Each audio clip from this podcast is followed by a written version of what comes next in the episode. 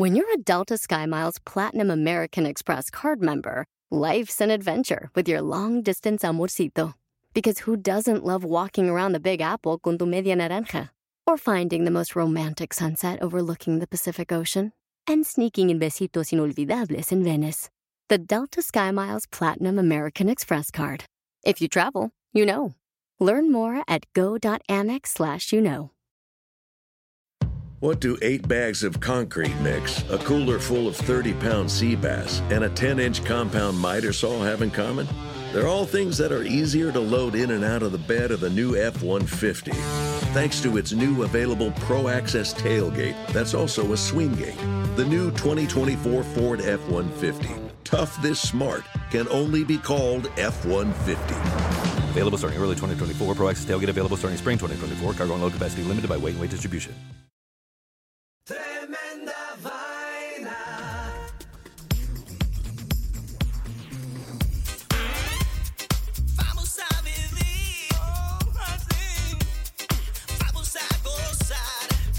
amigos, bienvenidos a Tremenda Vaina, el show donde escuchas cuatro historias absolutamente increíbles. pero solo una es falsa, fake news. Hola, soy Danilo Álvarez Soy Román Rojas. y esto es Tremenda Vaina. En este capítulo de Tremenda Vaina, El pie de nadie. adorables ladrones, Sorpresa en tres. con pelos en la lengua. Esto es Tremenda Vaina, episodio número 41. Y empieza. Ah. Sí. Queridos amigos de Tremenda Vaina, antes de empezar esperamos que le haya gustado nuestros dos especiales de Halloween, episodio número 39 y el 40. Y si no lo han escuchado todavía, por favor vayan y lo escuchen. Y ahora vamos con nuestra primera historia de hoy, el pie de nadie.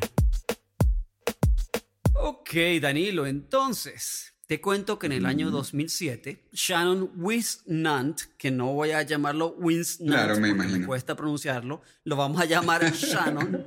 De cariño también, de cariño. de cariño, Shannon era un cazador de gangas, le encantaba ahorrar dinero. Y resulta que este señor Shannon es del pueblo de Maiden, Carolina del Norte, en los Estados Unidos. Ujú. Y Vos decís gangas como en los supermercados, como que le gustaba comprar las cosas que estaban en promoción. En promoción o más barata. Claro. Él resulta que compró una parrilla para cocinar carne en el verano y la compró en una subasta. Claro. ¿ok? Después de llevarse la casa, abrió la parrilla para encontrar una sorpresa macabra No. en forma de un pie humano No, no, no. No, no. Por eso estaba más barato, yo la hubiera hecho más cara, porque ya venía con carne. No. Eh, imagínate encontrarte un pie momificado. No, no, qué asco. Y el olor. Naturalmente, Shannon tenía muchas preguntas después del descubrimiento de quién era el pie. Claro. ¿Cómo terminó dentro de la parrilla? ¿A quién se le ocurrió momificar su pie? ¿Para qué? Claro. Aquí, no te preocupes, tranquilo, Danilo y amigos de ¿Tiene la Vaina, respuesta a estas que preguntas? aquí vienen las respuestas. Ah, muy bien, Exacto. gracias. Se va a poder dormir esta noche.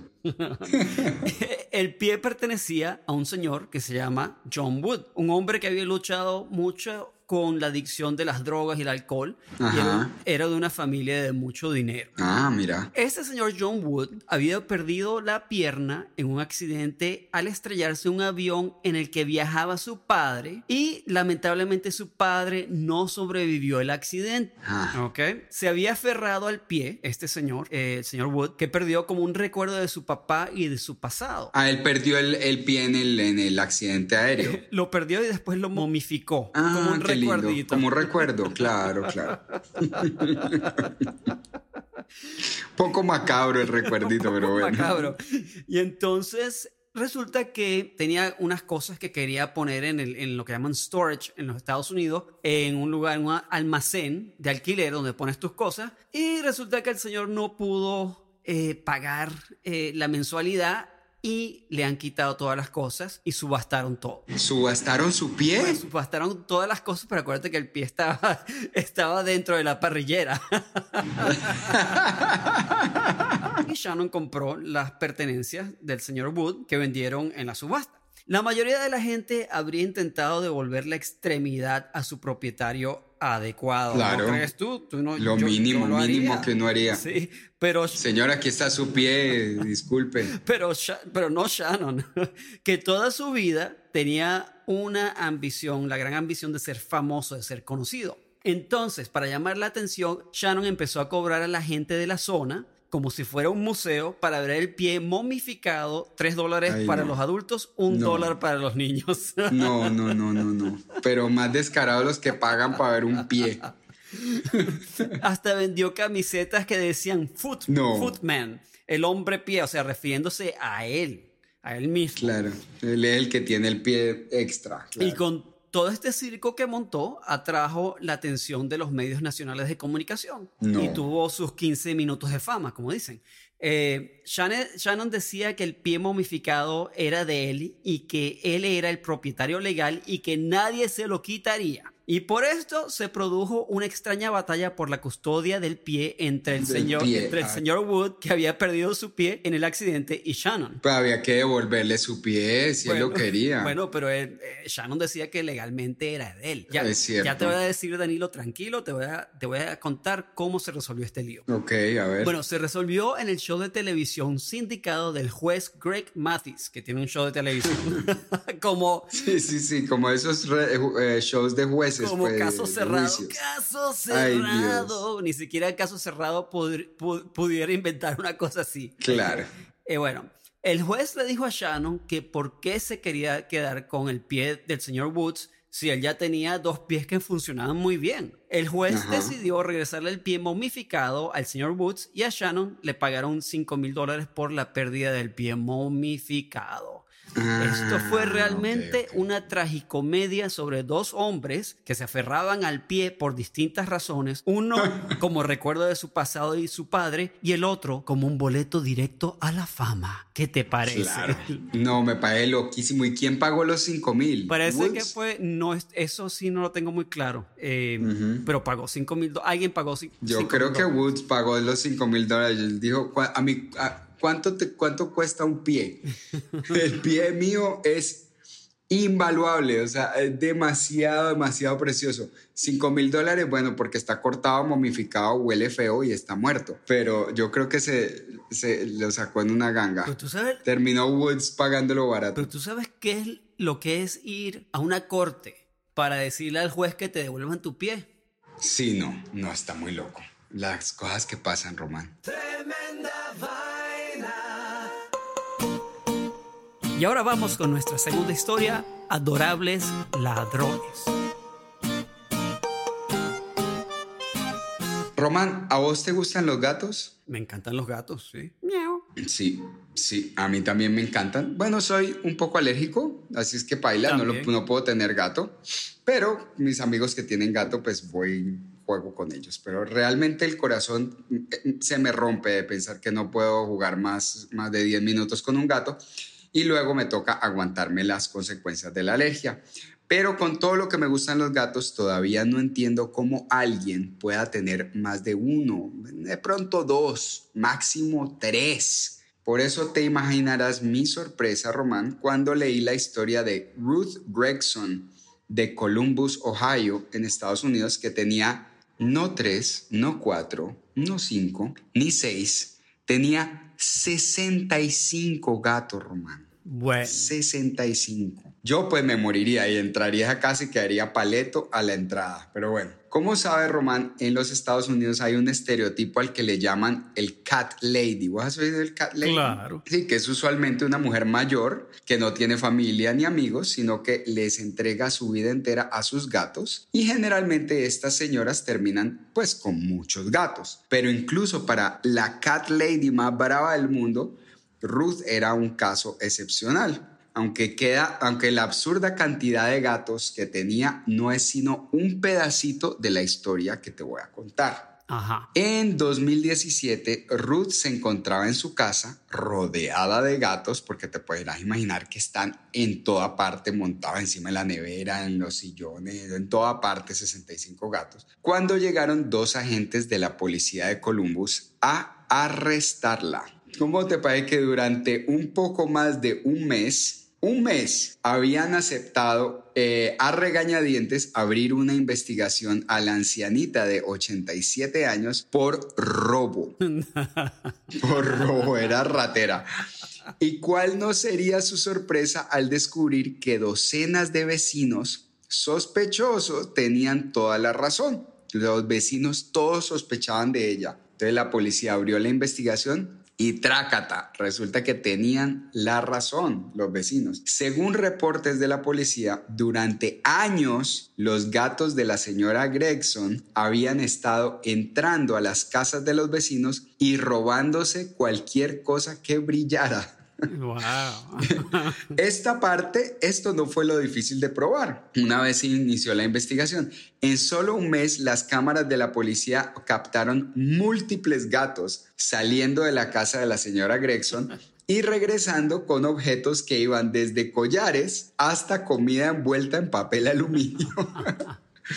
Lo difícil fue comprobar que Ruth estaba entrenando a los gatos para hacerlo. Entonces, con el uso de cámaras, micrófonos y equipos de vigilancia digno de una, digno de una redada a un cartel de la mafia, la policía comprobó que los gatos solo recibían alimentos cuando regresaban a la casa con algo brillante. Oh. No importaba que fuera, mientras brillara y el gato lo pudiera cargar, eso representaba alimento para ellos aunque no mucho. La mujer mantenía a los gatos suficientemente flacos como para que los vecinos les abrieran las puertas de sus casas y los alimentaran, dándoles la oportunidad de llevarse cualquier cosa brillante que encontraran por ahí. Aunque ya varios vecinos se habían percatado de la situación, seguía siendo un problema el no poder dejar las ventanas abiertas o descuidarse por un minuto porque alguno de los 65 astutos y tiernos ladrones aprovecharía para adueñarse de sus pertenencias. Vos sabes que un gato no hay forma de dejarlo afuera. Aunque Ruth alegó que ella vendía todo lo que sus gatos encontraban, para pagar la alimentación de los felinos, fue encontrada culpable y condenada a pagar 2 mil dólares por maltrato animal. Además, le quitaron sus 65 gatos, pero al menos le permitieron ir a visitarlos al Centro Municipal de Animales hasta que todos fueran adoptados. Román, ¿sabes qué me hace pensar esta historia? ¿Qué? Que, los policías de Ohio tienen mucho tiempo libre. Ah, la verdad, sí. no hay suficiente crimen de alto calibre en que usar esta tecnología. O sea, si vieras toda la tecnología que utilizaron para agarrar a los gatos, aunque te aseguro que la gente de este barrio en Columbus dormirá aún más tranquila sabiendo que los tiernos ladrones están ahora tras las rejas. Con esa historia, muchos saludos a los muchachos y muchachas de Ohio. Que nos escuchan en Ohio. Están todos muy en Ohio. Por en allá. Ohio. Que se relajen. Están enojados. Relájense, muchachos. Está muy buena la historia, Danilo. Tremenda vaina. Vamos a comerciales y ya regresamos con tremenda vaina. What do eight bags of concrete mix, a cooler full of 30 pound sea bass, and a 10 inch compound miter saw have in common? They're all things that are easier to load in and out of the bed of the new F 150. Thanks to its new available Pro Access tailgate, that's also a swing gate. The new 2024 Ford F 150. Tough this smart can only be called F 150. Available starting early 2024. Pro Access tailgate available starting spring 2024. Cargo and load capacity limited by weight and weight distribution. Is America's primary system working? Is the Electoral College still the best process for electing a president? Could a third party candidate ever be successful?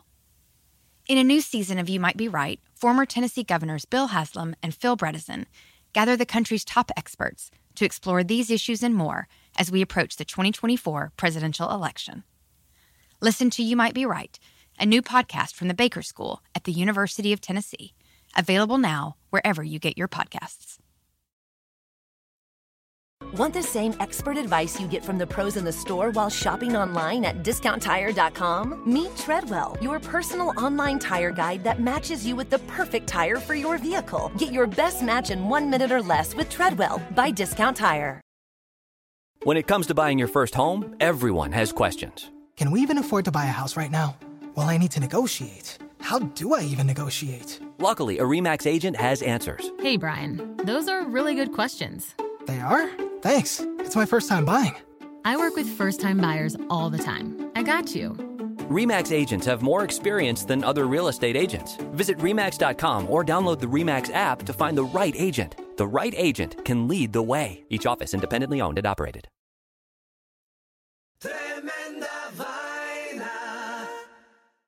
Y ahora vamos con nuestra tercera historia de hoy. Sorpresa en tres.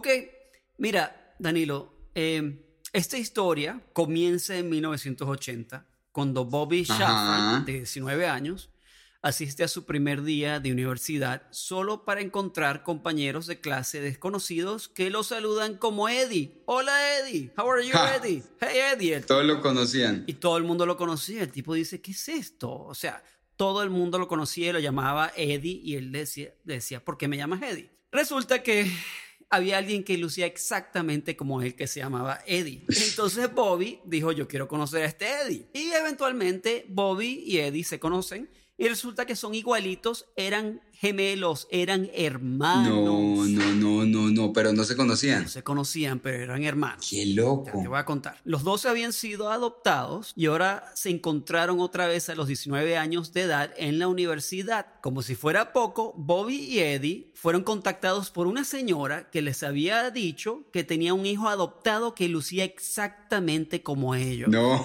no. ¿Otro más? Otro más. Esta señora los había visto en una foto de un periódico local. Resulta que tenían otro hermano gemelo que se llamaba No. David. ¿ok? No, no, no, no. Mira, la historia apenas se pone buena ahora.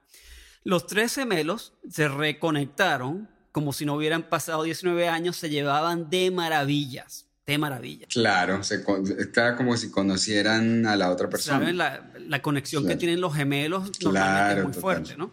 Entonces, ah, como eran, eran muy curiosos y además la historia que tenían, eh, querían saber de dónde vinieron, cuál era su pasado familiar, empezaron a investigar.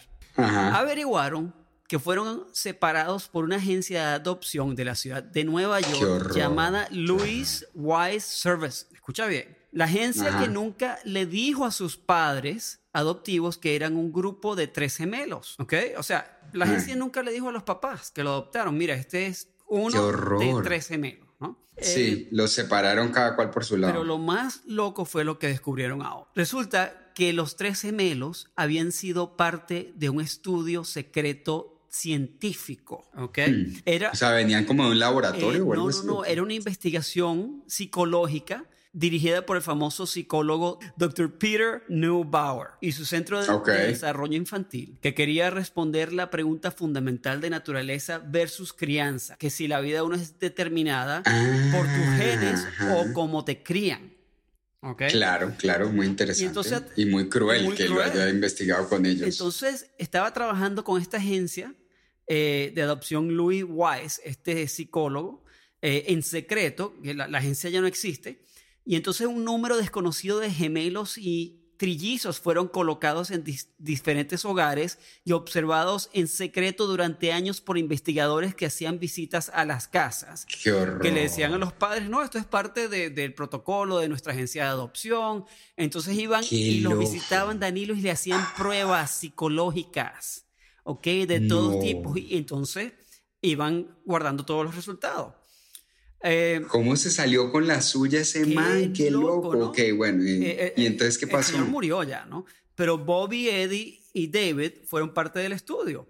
Cada uno estratégicamente ubicado en- un hogar, uno, de, uno un, un muchacho en uno de clase media, otro uno de clase baja y otro en una casa de millonarios, ¿ok? Los tres Ajá. gemelos. Cuando Neubauer, el psicólogo murió en el 2008, se fue a la tumba sin haber hablado nunca públicamente de los hallazgos de este estudio tan macabro. Dejó su investigación en la Universidad de Yale, donde está sellado hasta el año 2065. Eso es para que cualquier sujeto del estudio que esté muerto antes de poder acceder a los resultados. ¿Qué no, te parece? No, no, súper macabro. ¿Qué cosa tan loca? Increíble que el man se haya salido con la suya. Sí. Eso es lo que me parece más loco, que el tipo lo haya logrado. Además que el tipo era un psicólogo súper respetado, súper respetado. ¿Y entonces en qué año es que lo van a, lo van a sacar? El 2065 es que van a... Ay, yo no sé si no lo vamos a perder, qué Y, horror. y lo peor de todo, lo peor de todo es que traumatizaron a, a, a, a, trillizos, a, a, a, moro- a- ¿cómo se llama? Gemelos. Nadie sabe cuáles son los resultados del estudio. Nadie. Ay, si lo loco es, eh, ¿serán los únicos o No, habrá no, otros? No, había No, se muchos, sabe. había muchos. Ellos no son los únicos, hay muchos. Había muchos, muchos, Wow. muchos. O sea, era todos a través de esta agencia. O sea, el psicólogo este, el monstruo este, estaba trabajando en secreto con la agencia. Imagina. O sea, o No, sea, tenían no, un acuerdo, en otras palabras. No, me quedé loco. Claro, el tipo debió, de- debió conseguir plata de alguna parte. Ese tipo de estudios no son gratis. Eso tiene que ser complicado. Y probablemente le pagó algo a la agencia, pero, pero la verdad es que toda esa gente que estuvo envuelta en ese estudio, incluyendo los de la, los dueños de la agencia, realmente son una cosa oscura. Estar jugando con la gente de Sí. esa manera es horroroso. Wow, Román, increíble la historia, me encantó y me parece increíblemente macabra. La cuarta y última historia de hoy es con pelos en la lengua. Román, ¿no te pasa que de vez en cuando se encuentra uno algún pelo loco por ahí? Es que "¿Y este pelo que hace aquí. Un pelo loco. Y le- un pelo loco y le toca a uno decirle a la novia que se lo arranque. Mira, o, o ella le dice a uno, mira, te está saliendo un pelo aquí.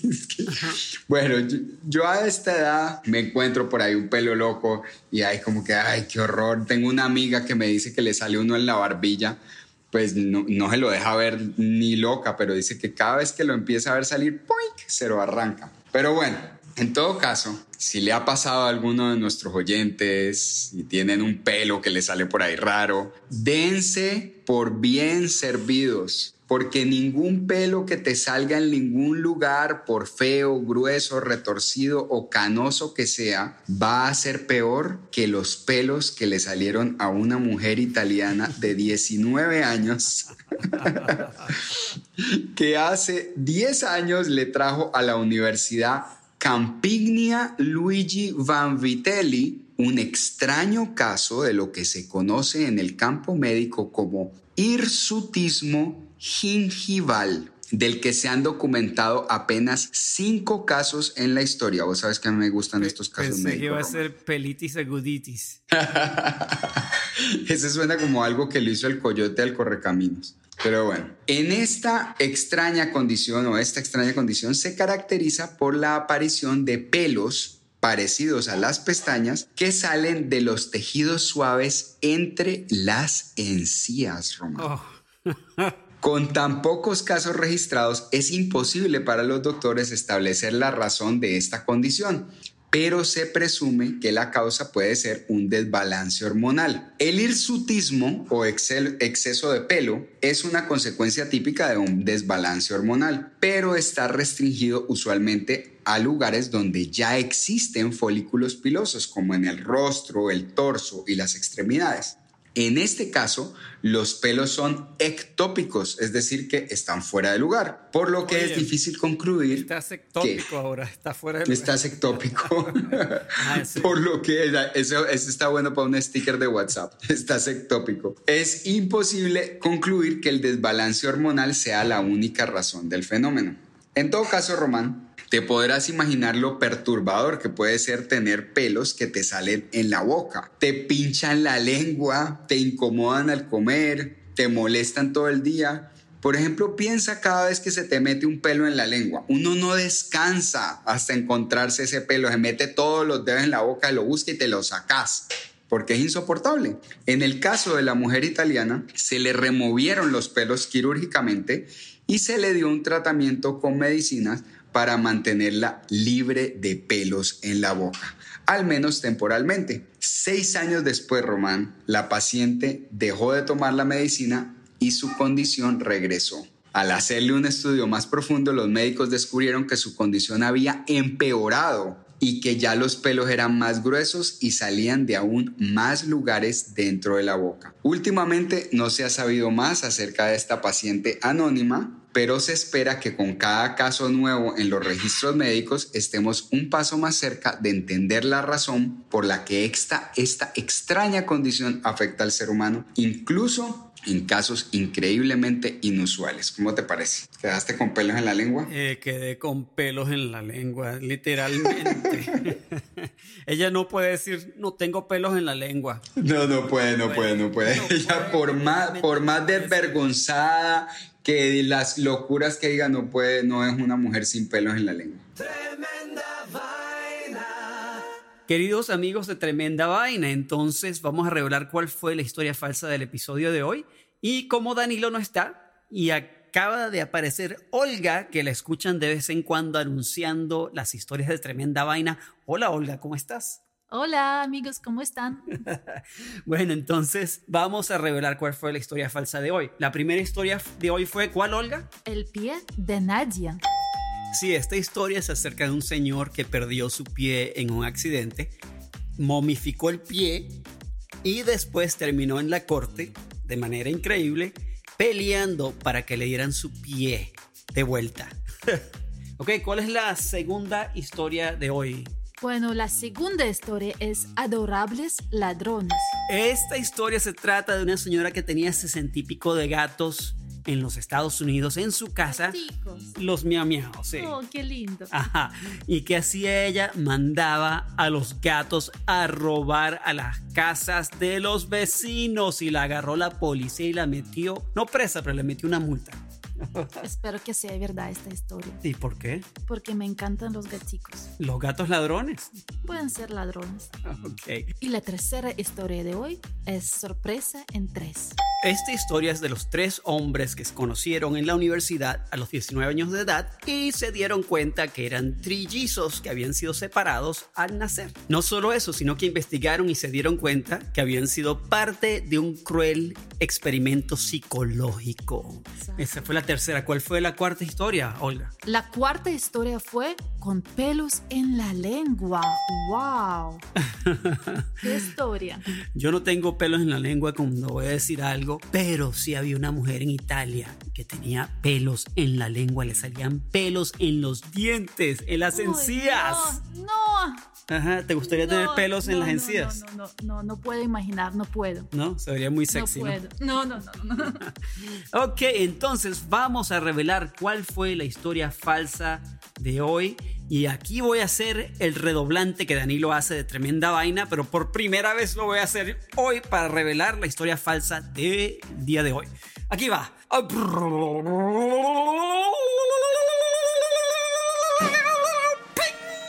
La historia falsa de hoy fue... Adorables ladrones. Oh, no. Ay, qué lástima. Yo quería que fuese verdad esa historia de los gaticos ladrones, ¿no? Y yo la iba a buscar ahora a, ver cómo lucen estos ladrones adorables. Exactamente, claro. Tú ves que entra un gatico en tu casa todo miau miau, así todo bonito y cute y tú dices, no, este no va a hacerme nada malo y lo dejas que pase, le das comida y te roba unas joyas. Uy, sí, peligroso. Así que amigos de Tremenda Vaina, ya saben que eh, estamos aquí para, estamos prestando un servicio público a todos para que se entrenen a saber cuándo le están mintiendo y también cuando vayan a una fiesta se aprenden estos cuentos los que son de verdad y puedes impre impresionar un, a un date, puedes impresionar a, qué sé yo, a alguien para que suene, para sonar inteligente y sonar interesante. Siempre vas a tener temas de qué hablar, siempre. Sí, con tremenda vaina, si nos escuchas, siempre vas a tener temas de qué hablar. Así que bueno, espero también que hayan escuchado los especiales de Halloween que sacamos, que son el episodio número 39 y el 40, donde hicimos dos historias ficticias que las escribimos y conseguimos actores de voz, hicimos música, diseño de sonido y creamos un teatro eh, auditivo para la mente de historias de terror, de suspenso, ¿verdad? Sí, algo súper inusual y te agarra y no podrás terminar, parar de escuchar. Te agarra de una vez y eh, estos 40 a 30 minutos pasan volando. Así es, queridos amigos de Tremenda Vaina. Así que Esto fue tremenda vaina y esto termina. ¡Ah, sí! Gracias, queridos amigos de Tremenda Vaina, por escucharnos. Si te gusta nuestro podcast, suscríbete en tu plataforma favorita y no te olvides de seguirnos en nuestras redes antisociales, Twitter, Instagram o Facebook. Tremenda vaina.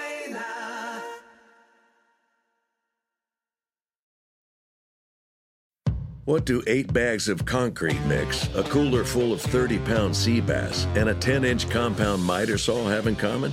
They're all things that are easier to load in and out of the bed of the new F 150. Thanks to its new available Pro Access tailgate that's also a swing gate.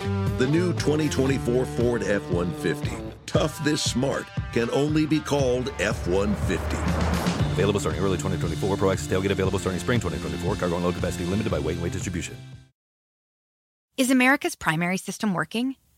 Is the Electoral College still the best process for electing a president? Could a third party candidate ever be successful? In a new season of You Might Be Right, former Tennessee governors Bill Haslam and Phil Bredesen gather the country's top experts to explore these issues and more as we approach the 2024 presidential election. Listen to You Might Be Right, a new podcast from the Baker School at the University of Tennessee, available now wherever you get your podcasts.